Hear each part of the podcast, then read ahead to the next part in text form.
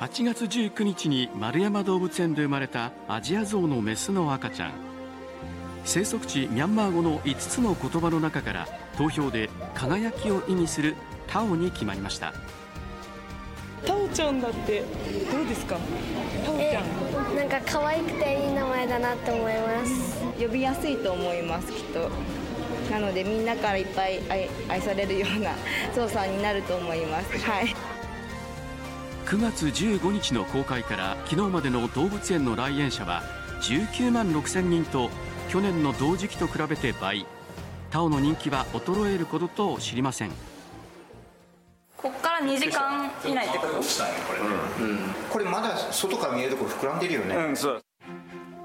象にストレスをかけないよう飼育員が檻に入らない準関節飼育法で飼育されている丸山動物園のアジアゾウお母さんのパールは人の手を借りず自然に近い形でタオを出産しました。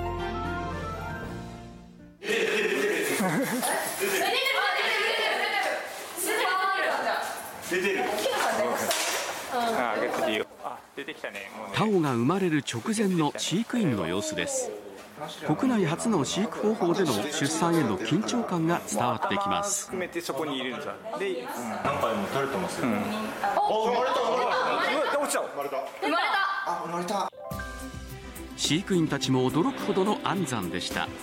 生まれた時の体重は90キロでしたが2ヶ月経った今は233キロ。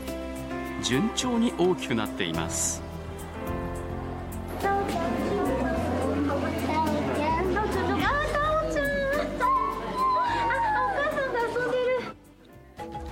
来園者を夢中にさせるタオ。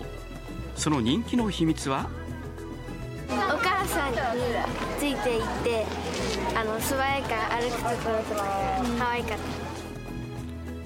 生まれた当初からお母さんのパールの足元で甘える姿が可愛らしいと人気になっていますが最近はおもちゃを使った一人遊びをすることも増えました。さらに人気の訳がもう一つ。毛がパヤ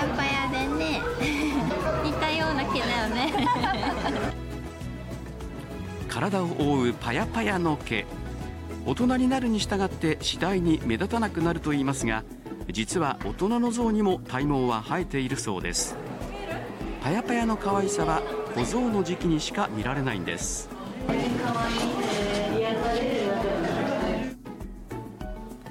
丸山動物園によりますと象が血離れするまでには長いと5年ほどかかるということです。タオは最近干し草を口にしたりするなどどんどん成長していますがあと2年から3年は子供らしい姿を見ることができるそうです。